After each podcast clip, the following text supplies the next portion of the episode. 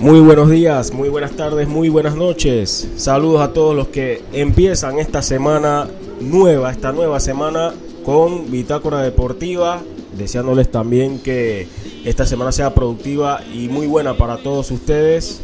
Empezamos muy bien la semana porque ayer Panamá sacó un buen resultado. Les saluda Samuel Macolin en compañía de Marjorie Herrera. Marjorie, ¿cómo te encuentras? ¿Qué tal Samuel? Un gusto. Hola Jesús, ¿cómo estás? Eh, saludos para todos nuestros oyentes el día de hoy. Hay mucho deporte del cual hablar por todo lo que sucedió este fin de semana, algo siempre muy característico del verano. Así que un gusto empezar con ustedes. Y también nos acompaña Jesús Pinto. Jesús, ¿cómo te encuentras? Hola muchachos, eh, espero que se encuentren bien. De mi parte, feliz. Eh, feliz por la victoria de la selección eh, ayer ante Jamaica. Y nada, un placer estar aquí con ustedes y conversar un poco sobre eh, el partido de ayer y sobre la actividad deportiva de este fin de semana. Arrancamos porque hay que hablar precisamente de ese partido, ¿no? Una tarde de domingo distinta en el Rommel Fernández porque se jugaba eliminatorias, pero a puertas cerradas, digamos que en un 90%, ya que los únicos que pudieron estar presentes en las gradas fueron niños. Sin embargo, el Rommel Fernández estaba en su mayoría de sus secciones pues totalmente deshabitadas, desoladas. Lo cierto es que Panamá llegaba esta tarde o esa tarde con el objetivo claro de sumar tres puntos que les permitieran defender por lo menos ese cupo hacia el repechaje. Lo logró Panamá, pero me atrevo a pensar que fue el partido más difícil en casa en lo que llevamos de eliminatorias, Marjorie. Eh, fue difícil, Samuel, definitivamente. Lo que se mostró, para, mi concepto, fue un Panamá de, muchos años atrás. Para mí hubo como una especie de, de retroceso en todo lo que había venido mostrando eh, Panamá en esta eliminatoria. Y tengo que decir que no fue mi partido favorito, no me gustó. Eh, hubo realmente, de nuevo, esa, esa falta eh, de, goleada por, por parte de una delantera panameña. De nuevo, son otros jugadores los que están haciendo los goles. Eh, Jamaica hizo lo que tenía que hacer, ellos eh, presionaron, se mantuvieron muy prolijos en lo que era la defensa, aprovecharon todo lo que fue la, eh, sus oportunidades para hacer gol. Y bueno, Panamá también se llegó a dormir en la parte final, porque parece que no, no, tomaban en cuenta que la diferencia de goles siempre es importante. Aparte de eso, que mencionas y que también se vio reflejado en las palabras de Thomas Christiansen posterior al compromiso, pareciera que Panamá le faltó intensidad línea por línea desde el comienzo del partido. Y eso se vio por cómo, cómo Jamaica, perdón, había iniciado el compromiso. Panamá pensaba que el rival realmente lo iba a esperar y lo iba a le iba a permitir que jugara y que Jamaica prácticamente iba a venir a jugar a la suerte, Jesús. Sí, eh, Jamaica eh, se encontró ese, ese penal eh, empezando el partido y prácticamente se podría decir que era el partido ideal para ellos porque se iban arriba del marcador y se iban a, a echar atrás. Quiero destacar también el tema mental de la selección. Me parece que ir abajo en el marcador muy temprano, eh, el penal a favor que atajó el, arquero de, Jamaica, eso eh, en otro equipo eh, te derrumba, te derrumba mentalmente y por eso destaco esa capacidad que tuvo la selección de no irse abajo eh, mentalmente y remontar el partido. Entonces, eh, y sí, volviendo al tema, creo que Jamaica eh, intentó hacer su, su, idea, plantar su, su, idea, pero tuvo quizás un poquito de, mala suerte con ese autogol. Y nada, eh, creo que la selección nunca, eh, la selección de Panamá nunca eh, traicionó su, su, idea de tener la posesión, de, de, ir hacia adelante, de buscar el partido. Y también hay que destacar eso de, la selección y de Tomás Christensen y cómo es la vida, ¿no? Se estrenaba el bar en el Rommel Fernández y qué casualidad, como acá pues somos muy especiales, se usó dos veces en menos de 15 minutos para determinar dos penales. Les pregunto, ¿les pareció que eran penales ambas? Mario, y empiezo contigo. Y bueno, la verdad es que sí, definitivamente que eran, no, no había como mucha duda allí.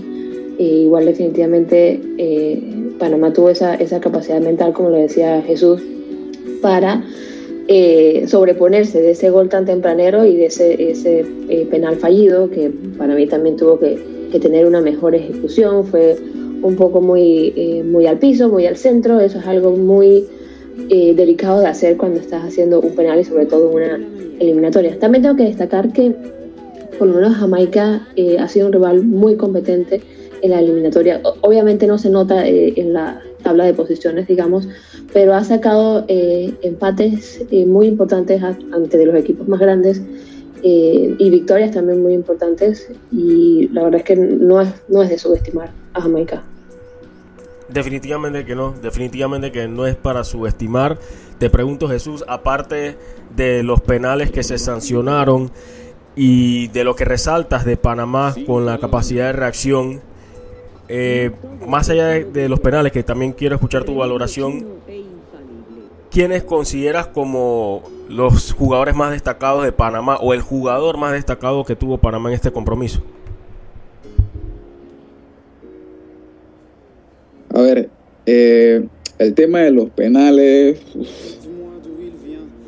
diría que el penal en contra de Panamá al minuto 4, mm, yo lo veo 50-50.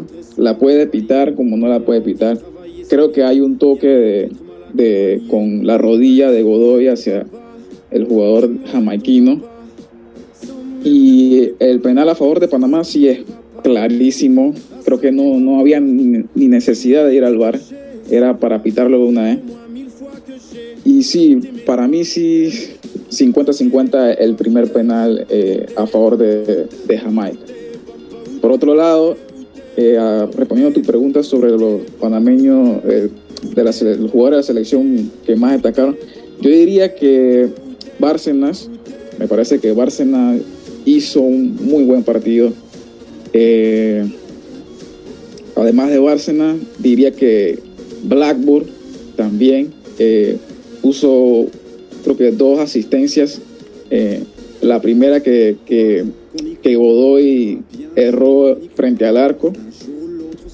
Y sí, yo diría que esos dos, además de en el área defensiva, Fidel tuvo un gran partido, prácticamente eh, no, no, dejó que eh, el goleador de la, del West Ham, Michael Antonio, eh, no tuviera casi pocas oportunidades. Serían mis tres destacados de, la selección en el partido de ayer. Y retomando, acotando algunos de los puntos que, con los que me quedo de, de las conclusiones que sacaron al inicio, lo de la parte mental, aquí porque hago un énfasis, donde Panamá es superior a Jamaica o ha mostrado ser superior a Jamaica en estas eliminatorias, en su forma de jugar, pero también en la mentalidad. ¿Por qué? Porque Panamá ha remontado, eh, ha sacado partidos bravos también, pero también ha mostrado las mismas falencias que se han heredado de generación en generación. Sin embargo, en un partido como este, hay algo que Jamaica nos ha demostrado a lo largo de la eliminatoria y es que le cuesta gestionar sus ventajas. Es un equipo que donde le respondes se derrumba. Panamá lo importante es que la desesperación no se apoderó de la selección nacional de Panamá. Y habían situaciones del partido que te podían hacer pensar que eso podía suceder. Desde que Andre Blake le para el penalti a Eric Davis, que siento que el cobro estuvo muy presionado a Eric Davis porque no lo he visto cobrar de esa manera. Ahí yo pensé de que iba a ser una de esas tardes o estaba tratando de que ese pensamiento no, no me ocupara mucho la mente. Incluso con el poste que tuvo Aníbal eh, perdón, y Aníbal Godoy que tuvo la ocasión al comienzo del partido. Pero ese autogol, claro que cambia por completo el accionar del encuentro, el desarrollo del partido. Lo que había, lo que había estado haciendo César Yanis, Edgar Bárcenas, que creo que son los jugadores que mantuvieron a Panamá con esa intensidad de atacar, la intención de proponer y los ajustes que se hicieron para este partido, porque se esperaba mucho que los laterales llegaran hasta línea de fondo, pero acompañaban, arrastraban marca y hacían el espacio para que Bárcenas y Yanis también se encargaran de meter esos balones de peligro. El hecho de colocar a Bárcenas en un perfil distinto al del encuentro pasado. Siento que lo ayudó, lo vi con confianza, cómo protegió la pelota, sabiendo que Jamaica es un rival que impone mucho el físico y que también es un equipo que sabe por lo menos contraatacar. Te preocupa mucho en los contragolpes porque tiene velocidad. Faltaría de pronto un poquito más de esa, de esa calma, ¿no? Y ahí es donde entra el papel realizado por Fidel Escobar.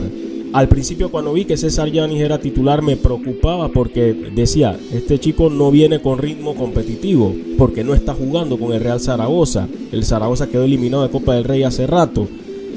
Y lo de Fidel, todos sabemos cómo está la temporada del Alcorcón y lo difícil que, que y lo incomprendible que es que no juegue. Pero en los dos partidos hemos visto que han hecho una labor interesante, sobre todo el caso de Fidel Escobar. Y donde también siento que había un reto para la mentalidad de Panamá y para pensar que la desesperación podía tomar fuerza como mismo la presión al momento de las lesiones de Andrés Andrade, que no sé si esa jugada podría haberse revisado o si era una acción que llevaba alguna mala intención el jugador salió mal del tobillo y luego lo de Harold Cummings. Se te lesionan dos centrales y tú ves el tipo de delantero que tienes al frente que es Mijail Antonio del West Ham United y te toca colocar a Asmahar Ariano, el medio como se le conoce, que ha sido un defensa que ha tenido un progreso, una madurez importantísima a lo largo de los años y ahí está, respondiendo cuando más se le necesitaba. Y me gusta el hecho de que este cuerpo técnico se percató de que este defensa también eh, tiene, tiene una buena proyección en el ataque para la pelota quieta. Esa jugada fue valiosa, ese gol fue valioso por cómo ustedes y, todos vieron cómo, cómo se terminó el compromiso. Y es el gol que prácticamente nos tiene todavía eh, con la moral restaurada pensando en conseguir algo importante en el Estadio Azteca que va a ser difícil por la baja o la posible baja de Andrés Andrade y Harold Cummings. Esperemos el reporte médico.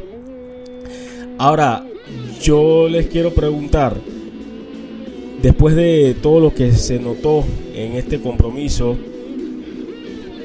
¿ustedes creen que esta selección ha aprendido de estos dos encuentros, sabiendo que hay cosas que se han hecho reiterativas en los procesos anteriores? Empiezo contigo, Marjorie.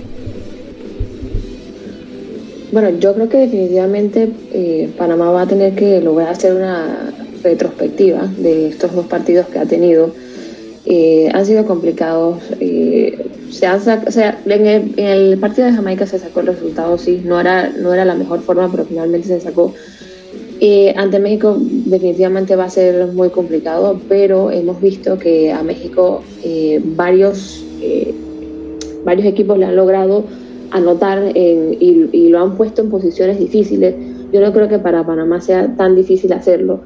quizás no se saque la victoria, un empate quizás sea, sea posible, pero definitivamente si Panamá no aprende de estos dos partidos eh, que han pasado para poner en práctica eh, todo esto ante México, se nos va a complicar la cosa. Y también quería eh, destacar, Samuel, algo, bueno, un jugador específicamente que es a Carrasquilla. Yo sé que realmente no tuvo mucho que ver en lo que fue ninguna asistencia o en algo defensivo, pero sí vi que era como la, el estandarte en el momento de llevar el balón hacia adelante. Tiene una calma y una forma de, de llevar el balón que me parece que, es muy destacable y también este, destaco a Blackburn, como comentaba Jesús, eh, por sus asistencias. Eh, siento que la que le hizo a, a fue eh, wow, porque estaba, estaba de espalda a él y de alguna forma hizo que le pudiese llegar. Y Adriano definitivamente que esa definición la hizo como todo un 9 definitivamente lo de Ariano pues aportando, ¿no? Y ahí demostrando la valía de su llamado. Jesús, eh, te pregunto, esto es una percepción que tengo, no sé si la, si, la habrás notado también. ¿Crees que a lo interno de la selección, eh, después del partido ante Costa Rica, después de cómo se desarrolló el compromiso de ayer, hay algún tipo de, de tensión tipo entrenador hacia jugadores como cuando las tiene un padre hacia su hijo en el sentido de que tú puedes dar más y siento que me estás decepcionando un poco, pero como que está apretando la tuerca en el sentido de que, hey, no se me relajen, lo que se hizo antes estuvo bien, pero quiero más de ustedes. ¿Sientes, notas eso? Yo creo que sí.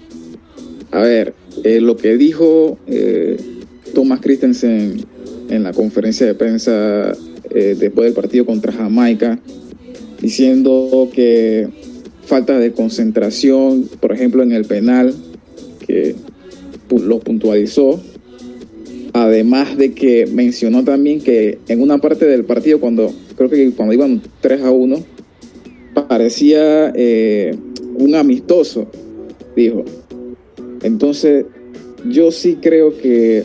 Ah, y también criticó a los delanteros por la falta de, definición. Entonces, yo sí creo que puede haber.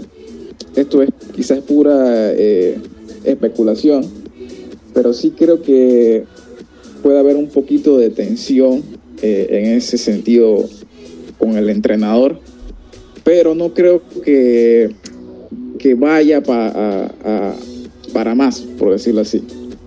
Yo creo que eh, el entrenador eh, no, es, no creo que sea la primera vez que pase por esto, así que eh, no, no creo que vaya para más en ese sentido. Y en esa misma línea vamos a aprovechar para escuchar las palabras o parte de lo que dijo Thomas Christiansen en conferencia de prensa. Bueno, lo, lo positivo pues es el, el de remontar otra vez no fue un partido que a mí personalmente me gustó.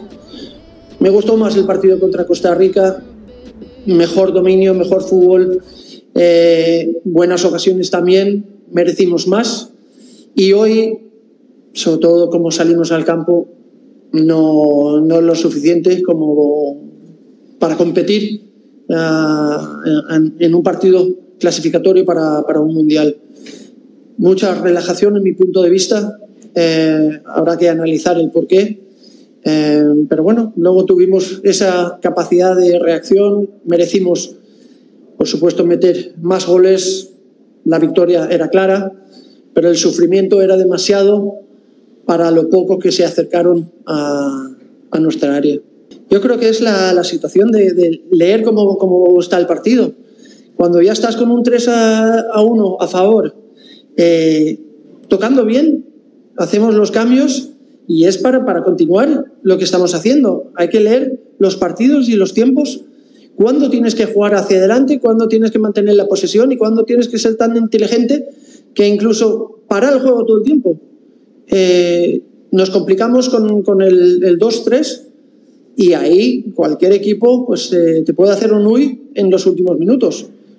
Fijaros vos, eh, nosotros contra Costa Rica, que tuvimos claras ocasiones para, para empatar el partido al, al final. Y eso es la, la inercia del partido, cómo, cómo nos pueden presionar, porque les metimos otra vez con ese 2 a 3 en el partido, en un partido que, sobre todo en la segunda parte, debería ser plácido.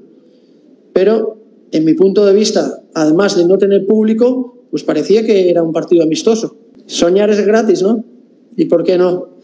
Vamos a ir allá con, con todo optimismo. Creo que no tenemos nada que perder, solo ganar. Todo lo que saquemos positivo de, de México, bienvenido sea. Sabemos ya del partido de ida la calidad que, que tiene México, todos los cambios que pueden hacer, eh, meten uno, sacan otro y, y, el nivel incluso puede, puede aumentar. Pero nosotros tenemos que ir con, con fe, con confianza de, de poder sacar algo positivo. Bien, esas fueron las palabras de Thomas Christiansen. A esta hora de eh, que hemos realizado esta grabación, pues todavía desconocemos sobre el estado de Andrés Andrade y del propio Harold Cummings, que son las principales preocupaciones de cara a ese partido eh, el miércoles en el Estadio Azteca, eh, donde Panamá pues apunta a conseguir un resultado importante. Pero vamos a ver qué sucede, ¿no? Eh, lo cierto es que la selección partió temprano este lunes o parte temprano este lunes hacia territorio azteca para afrontar este compromiso donde nuevamente Panamá tiene una cita con la historia ante esta selección mexicana. Bien, vamos a repasar también lo acontecido en los otros partidos, Jesús, porque la impresionante Canadá sigue demostrando ser un equipo agresivo en casa e inteligente de visitante. Derrotó 2 por 0 a Estados Unidos. Jesús. Sí, eh, y también sólido en defensa, porque prácticamente eh, lleva dos partidos seguidos sin recibir gol y en los últimos eh, cinco partidos se le ha recibido dos goles.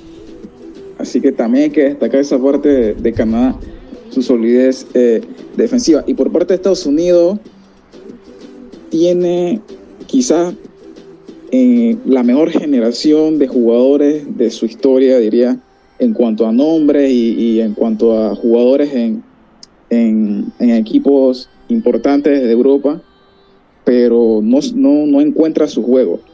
No encuentra su juego y quizás eh, no sea tarde para, eh, para no llegar a, al mundial, no lo veo, no lo veo eliminada de, las eliminatorias, pero sí deja mucho que desear en cuanto a su juego y eh, por los jugadores que tiene. Otro de los resultados el empate en el Estadio Azteca entre México y Costa Rica. Marjorie, parece que la victoria de Costa Rica ante Panamá le hizo recordar a CONCACAF de que Costa Rica tiene un prestigio y tiene orgullo.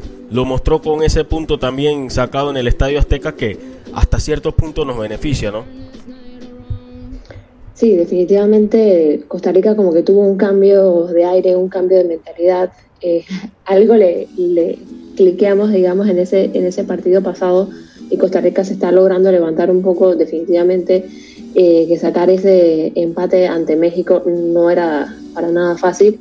Y como dices, están, están sacando la casta y están diciendo, eh, aquí todavía estamos nosotros, no nos den por muertos.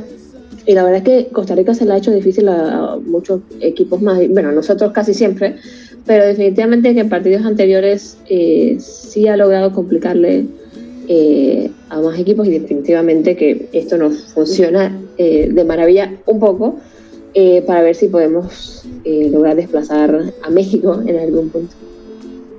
Otro de los resultados, pues el que no levanta es Honduras. Lamentable lo que está sucediendo con la selección Catracha. Perdió en casa 2 por 0 contra El Salvador los tantos de Nelson Bonilla y Darwin Seren. Solo para recordar, los tantos de Canadá fueron a través de Cy Larin y Sam Adekugbe al 90 más 5. Y en el caso del equipo de El Salvador, pues todavía están ahí.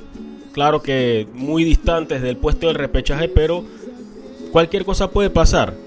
Quedan cinco compromisos y todavía puede suceder cualquier cosa en esta octagonal. Quedan cuatro compromisos, perdón. Todavía puede suceder cualquier cosa y eso lo saben, lo tienen presente el equipo de El Salvador. Hablando de equipos que no levantan, wow, todo parece que ya lo de Hernando Darío Gómez y Honduras fue un error.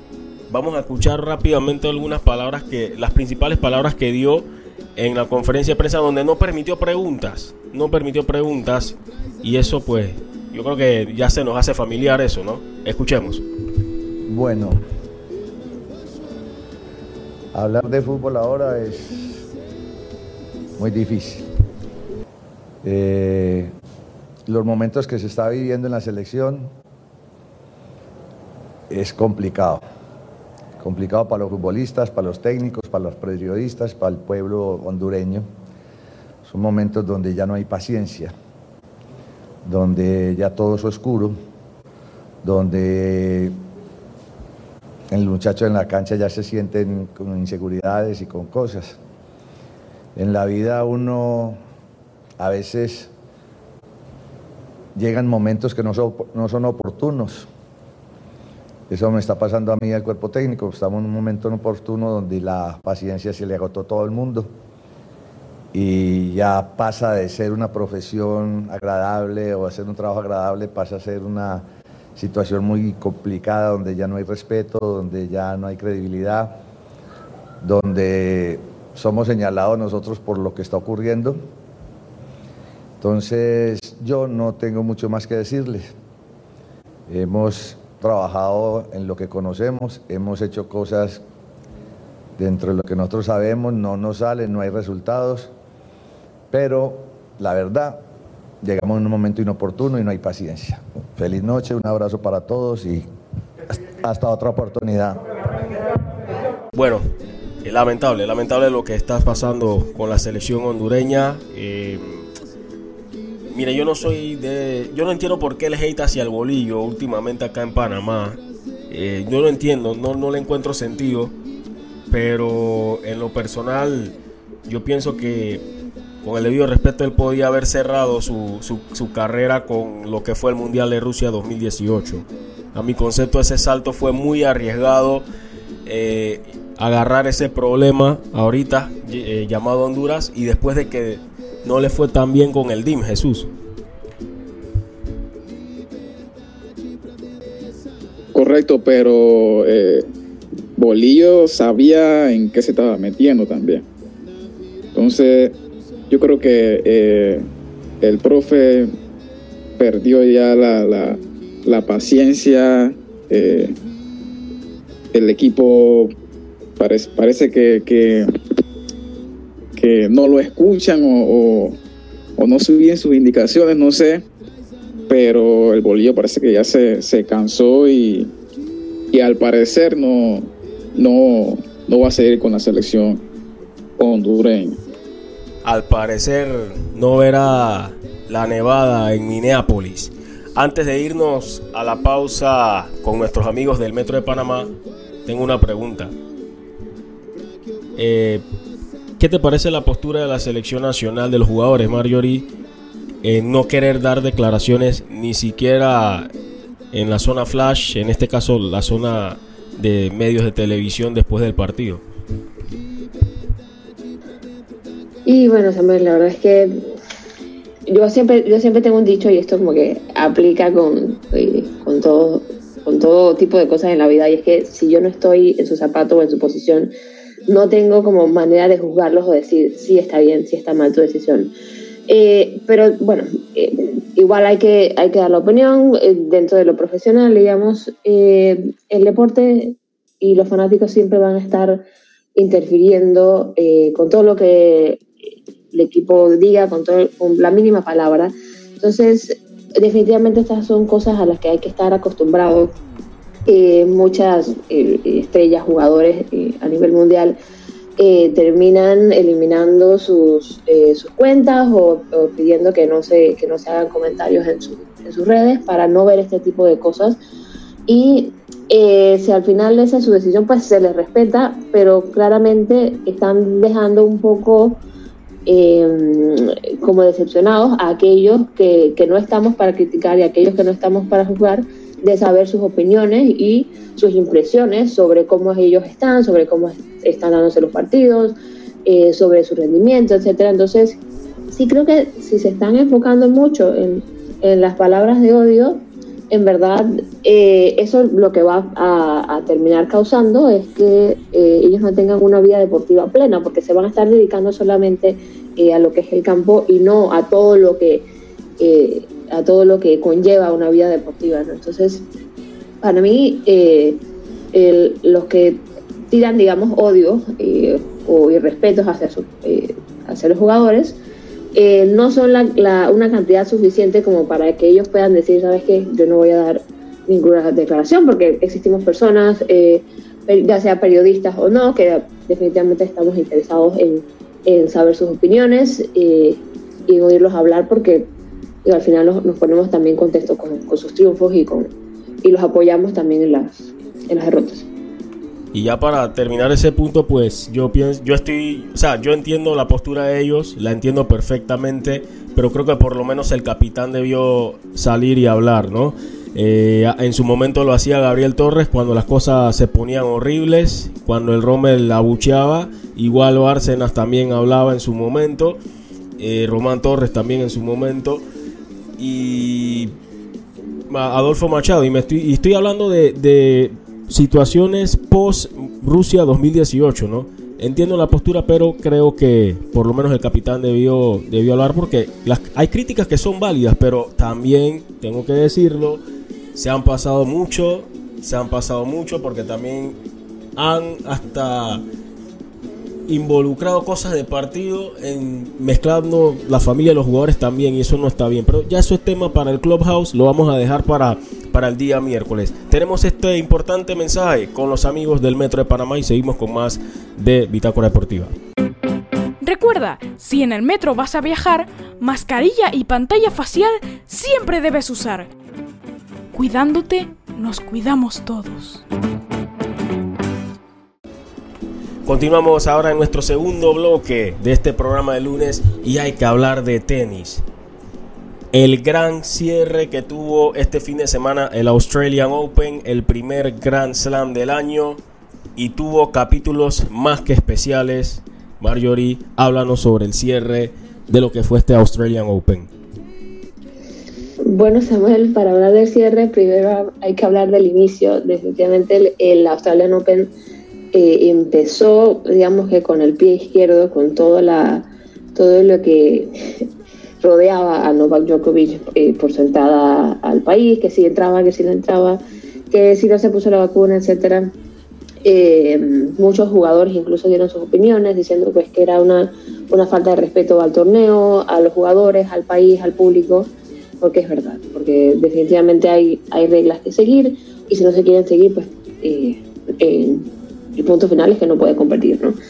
Em, hubo también pérdidas importantes en el camino, por ejemplo, Naomi Osaka salió muy temprano del, eh, del abierto, también Alex Despedet fue uno de los que se fue muy temprano, eh, pero bueno, siempre se dio como esa cabida a, a, que llegaran los más jóvenes y, los, y aquellos que estaban eh, más atrasados en el ranking a tener un, esas primeras semifinales o esas primeras finales en la parte femenina, Ashley Barty, en todo su camino eh, de este Australian Open 2022 no perdió ni un solo set. Eso es algo que hay que destacar. Definitivamente La, sí, sí, la, australiana estaba más que realizada en su, en su propio suelo y llevándose nuevamente el abierto de Australia.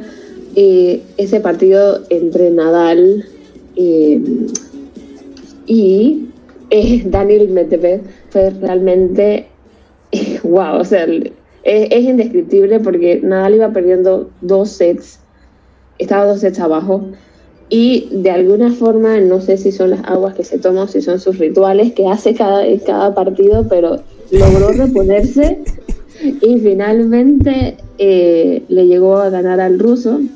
El ruso la verdad es que no se lo podía creer y le preguntó al final ¿pero es que tú no estás cansado o qué? Porque él mismo dijo que eso fue lo que le, eso fue lo que le preguntó. Y el número 21, eh, el Grand Slam número 21 para Rafael Nadal es el primero en llegar a ese, número. Todo el mundo dice que bueno, porque Djokovic eh, no estaba y por eso lo ganó, pero yo creo que con el ímpetu que llevaba Nadal, eh, la verdad es que no, no, sé si Djokovic hubiera sido como un, un stop para que Rafael Nadal se llevara ese Grand Slam número 21. Y bueno, como te comentaba, muchos jóvenes ya están eh, llegando a esas finales, están como eh, empezando a tomar ese camino de los grandes que ya eh, Nadal y, y, Federer van a estar, estar, dejando un poco detrás. por ahí hay una imagen famosa de que hace unos cuatro meses, si no me equivoco, estaba Nadal en muletas por una lesión que había tenido y ahora pues se gana su Grand Slam número 21, así que nunca los podemos dejar por fuera a, a Rafa yo digo que al César lo que es del César, ¿no? Y a Nadal lo que es de Nadal, definitivamente que sí. Eh, lo que hizo, cómo regresó y la forma, ¿no? Él sabía el tipo de oportunidad que tenía y qué manera de arrancar el año después de haberse ausentado por lesiones y por COVID. Este Australian Open fue especial, no solo por lo convulso que fue el inicio, sino porque también eh, se puso fin a rachas con lo de Ashley Barty. Se rompió una sequía de 44 años sin que una tenista australiana no ganaba eh, el Australian Open. Y en los dobles masculinos, ¿no? Me alegro por Nick Kyrgios, que siento que es un tenista que puede dar para más, pero ya son cosas de él. Ganó el dobles masculino junto a su compatriota Tanasi Kokinalis eh, vencieron a los también australianos Matthew Ebden y Max Purcell para así romper una racha de 25 años donde no hubo campeones australianos en esta modalidad. Y lo de Nadal, que bueno, ahora es el líder de todos los tiempos, como ya lo decías Mariori, en cuanto a Grand Slams ganados. La gran lección que nos deja y ese ejemplo ¿no? de, Rafael Nadal y solo por encima para mencionar no puedo dejar por fuera lastimoso lo que dio a conocer el relator deportivo de ESPN eh, Luis Alfredo Álvarez al final de que se iba a tomar un tiempo porque ahora tenía que centrarse en la lucha contra el cáncer de próstata había mencionado y que se iba a concentrar en luchar por su salud y que esta Australian Open, el hecho de volver a transmitirlo, iniciar el año con esa energía, la, todo el público latinoamericano perdón, pendiente a las transmisiones en las madrugadas, pues ha sido como esa energía, ese plus que necesitaba. Así que desde acá, pues obviamente deseándole una pronta recuperación y que pueda continuar, ¿no? Eh, relatando esos, esas batallas memorables del tenis. Decimos esto porque obviamente crecemos viendo tenis, incluso los que no lo entienden mucho, y es una de las voces con las que nos, hemos estado familiarizados durante todos estos años.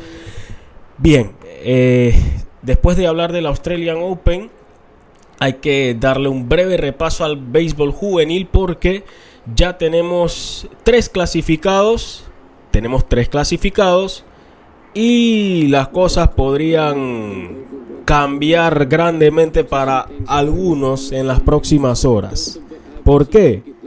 Empiezo con la tabla de posiciones.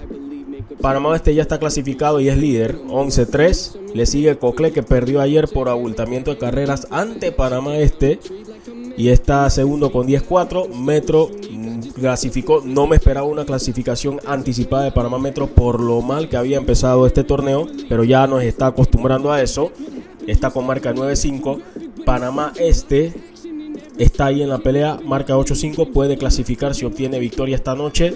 Colón aprovechó este fin de semana y es quinto, marca de 7-7. Darien está en la pelea, tremendo lo de Darien, lástima que perdió un partido en la mesa ante un equipo que, ok, reglas son reglas, pero me avergüenza muchísimo la temporada de Veraguas. Una sola victoria en, en 13 partidos, eh, perdón, dos victorias en, en 13 partidos y para hacerle la vida imposible a Darien en ese sentido, ¿no? Así que Darien está con marca de 7-7. Está Herrera con marca de 7-7, consiguió una victoria importantísima ante Darien. Chiriquí se está complicando, está 6-8.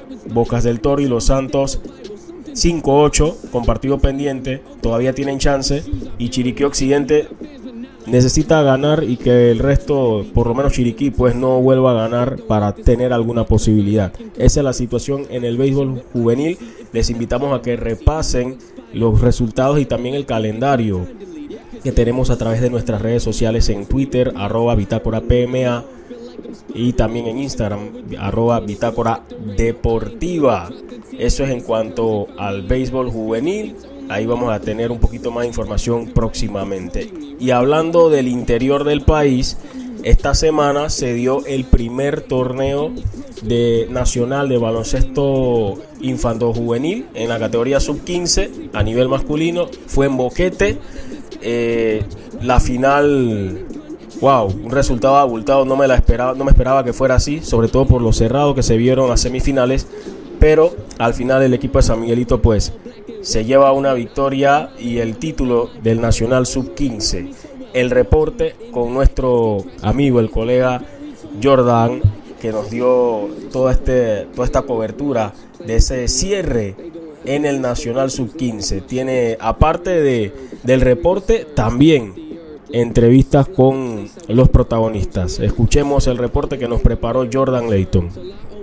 Buenos días Samuel, buenos días amigos de Bitácora Deportiva, reportando desde Los Naranjos en Boquete, en lo que ha sido ya el, el día final, la fecha final del torneo juvenil sub-15 de la FEPAVA versión masculina. En esta fecha se jugaron tres partidos, las dos primeras semifinales y la final, la gran final. La primera semifinal, Panamá Centro vence a Colón 59 a 55 y en la segunda semifinal, San Miguelito vence a los locales Chiriquí 85 por 56. Así que la final fue entre Panamá Centro y San Miguelito. El partido inició bien parejo.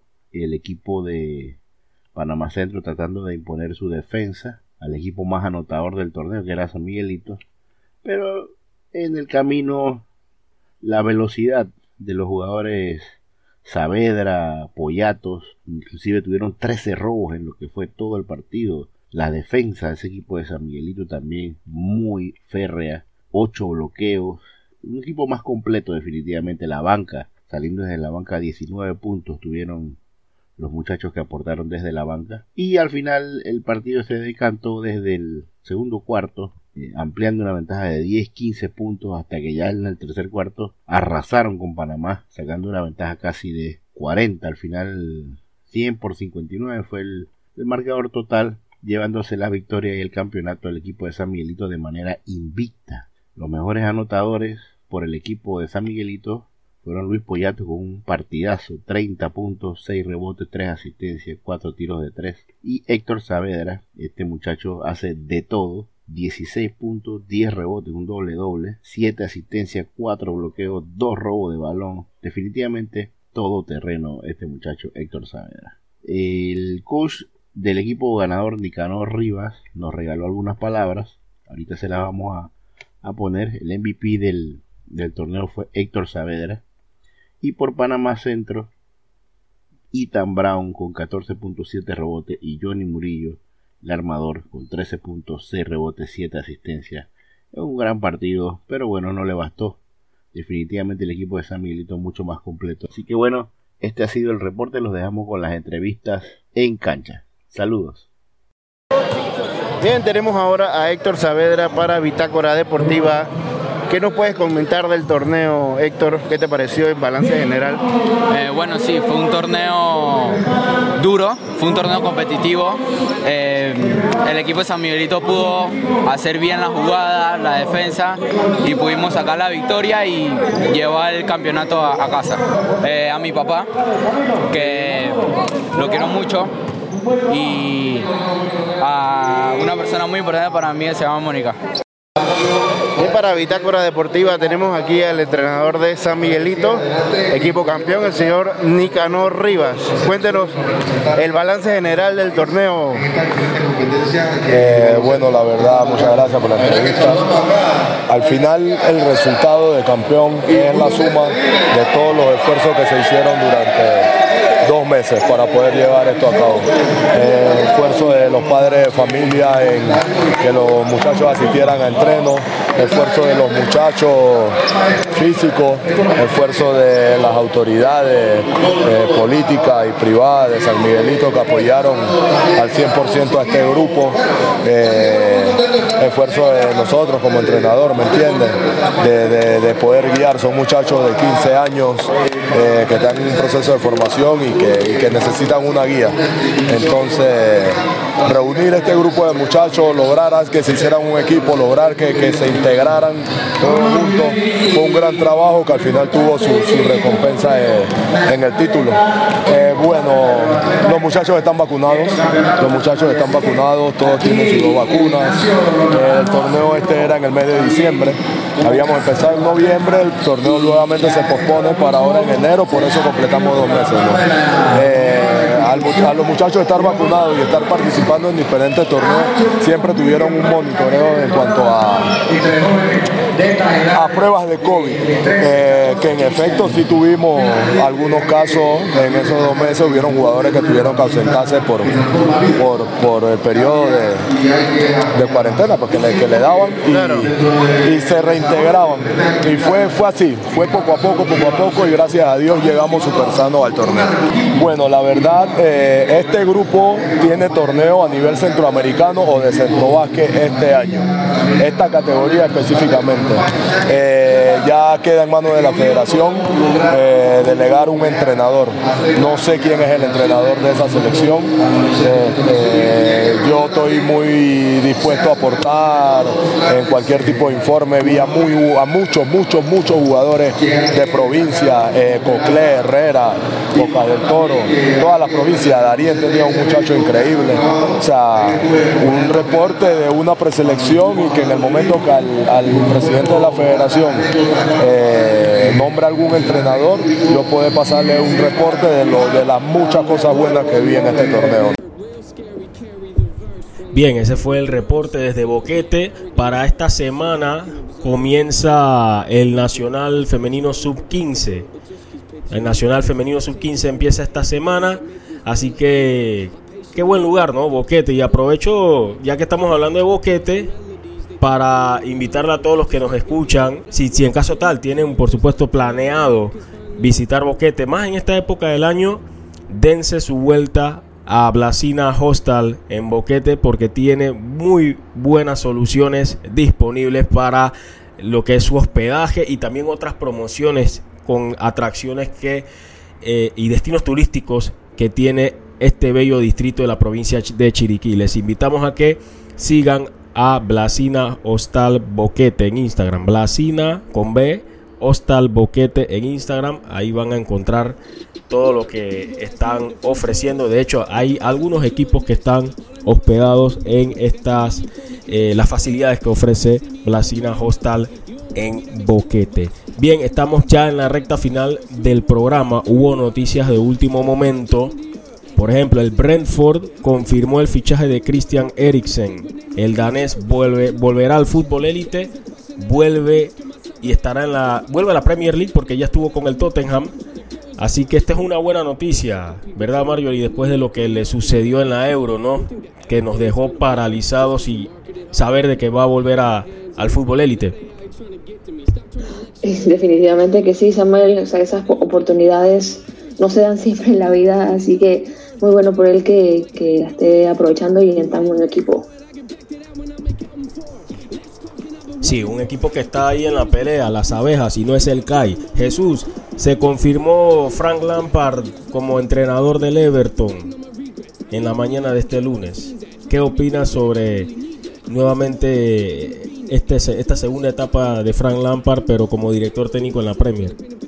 Eh, muy bien por, por Frankie Lampard, a pesar de que eh, no le fue tan bien en, en Chelsea.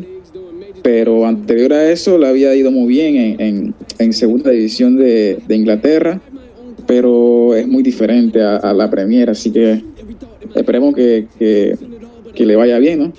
Al Frankie Lampard, gran jugador, y como técnico apenas está empezando, pero sí, sí es muy bueno.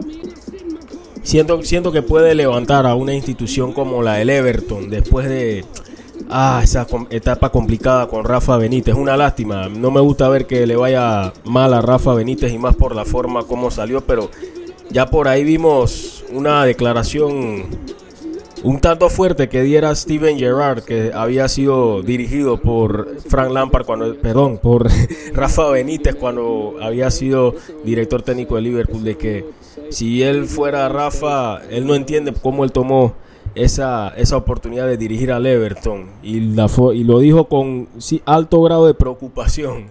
Eh, Steven Gerrard, eso sí, con mucho respeto, pero ellos mejor que nadie saben cómo se mueven los dos clubes en Merseyside. Em, otra de las informaciones se dio a conocer que la Serie del Caribe 2024, creo que la de 2024, va a tener como sede Miami.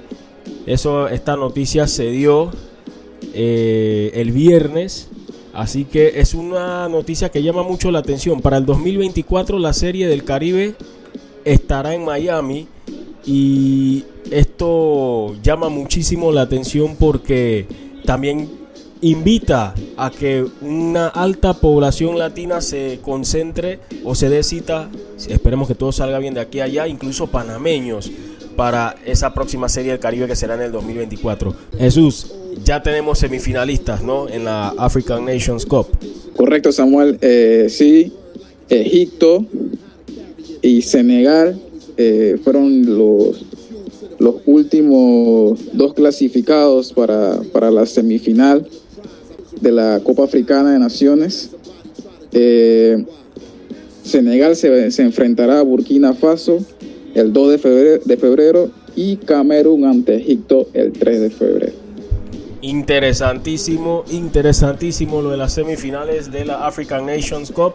Desde hace rato no se tenía tantas expectativas en torno a un torneo de la Copa Africana de Naciones. Creo que el grito, el llamado de jugadores y exjugadores de que se le diera realce a este torneo por el nivel que también puede llegar a mostrar eh, hizo efecto.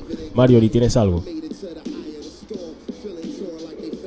Eh, sí, Samuel, definitivamente que lo de Eriksen es algo de verdad que, que da un, buen aire a uno cuando, cuando uno piensa en todo lo que le pasó eh, y todo, todo este este resucitación que le dieron en, campo, que pueda regresar al fútbol, eh, aunque sea con un equipo que no esté en las mejores condiciones, siempre es bueno tener a estos deportistas de vuelta. De verdad, de verdad que sí. Claro que es una noticia buena para arrancar la semana y una noticia que motiva, ¿no? Más allá del hecho de que el jugador vuelve al, al, fútbol, no perdamos de vista que son seres humanos y que también tienen grandes historias que pueden servir para animar, fortalecer a muchos que lo necesitan en momentos determinantes. Lo otro que queríamos recordarles a todos los oyentes de que ustedes pueden seguir el reporte de lo que acontezca también en la serie del Caribe a través de Twitter, arroba bitácora PMA. Ahí también tendremos disponible eh, la información y ya con esta de esta manera hablándoles de todo un poco y de cómo inicia la semana pues terminamos esta edición de lunes de Bitácora Deportiva eh, agradeciendo la participación en esta oportunidad de Marjorie Herrera muchas gracias por estar con nosotros de verdad que sí, Samuel, un gusto compartir con ustedes, hablar de deporte y sobre todo que en esta época lo tenemos en, todos los tipos, digamos. Entonces, eh, sería muy bueno seguir haciendo esto más adelante. Gracias Jesús también, gracias por estar con nosotros, esta, eh, ser parte de este, de este programa, gracias por, por estar este lunes compartiendo con todos los oyentes.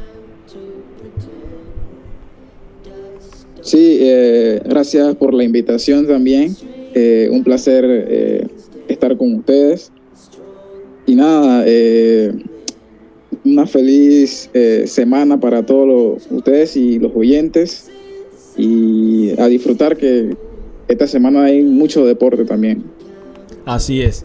Así que muchas gracias, los estaremos esperando para el próximo miércoles porque tendremos previa de México ante Panamá por confirmar eh, la, la presencia de uno de nuestros invitados desde territorio azteca. También vamos a hablar de NFL con los amigos de NFL Panamá porque las predicciones no salieron, solamente uno se metió al Super Bowl de las predicciones y fueron los Rams. Se enfrentarán ante los sensacionales Cincinnati Bengals que tremendo lo que ha hecho este equipo y su sangre nueva impresionando a muchos. Así que nos despedimos. Nuevamente gracias a todos por su tiempo escuchándonos. Saludos.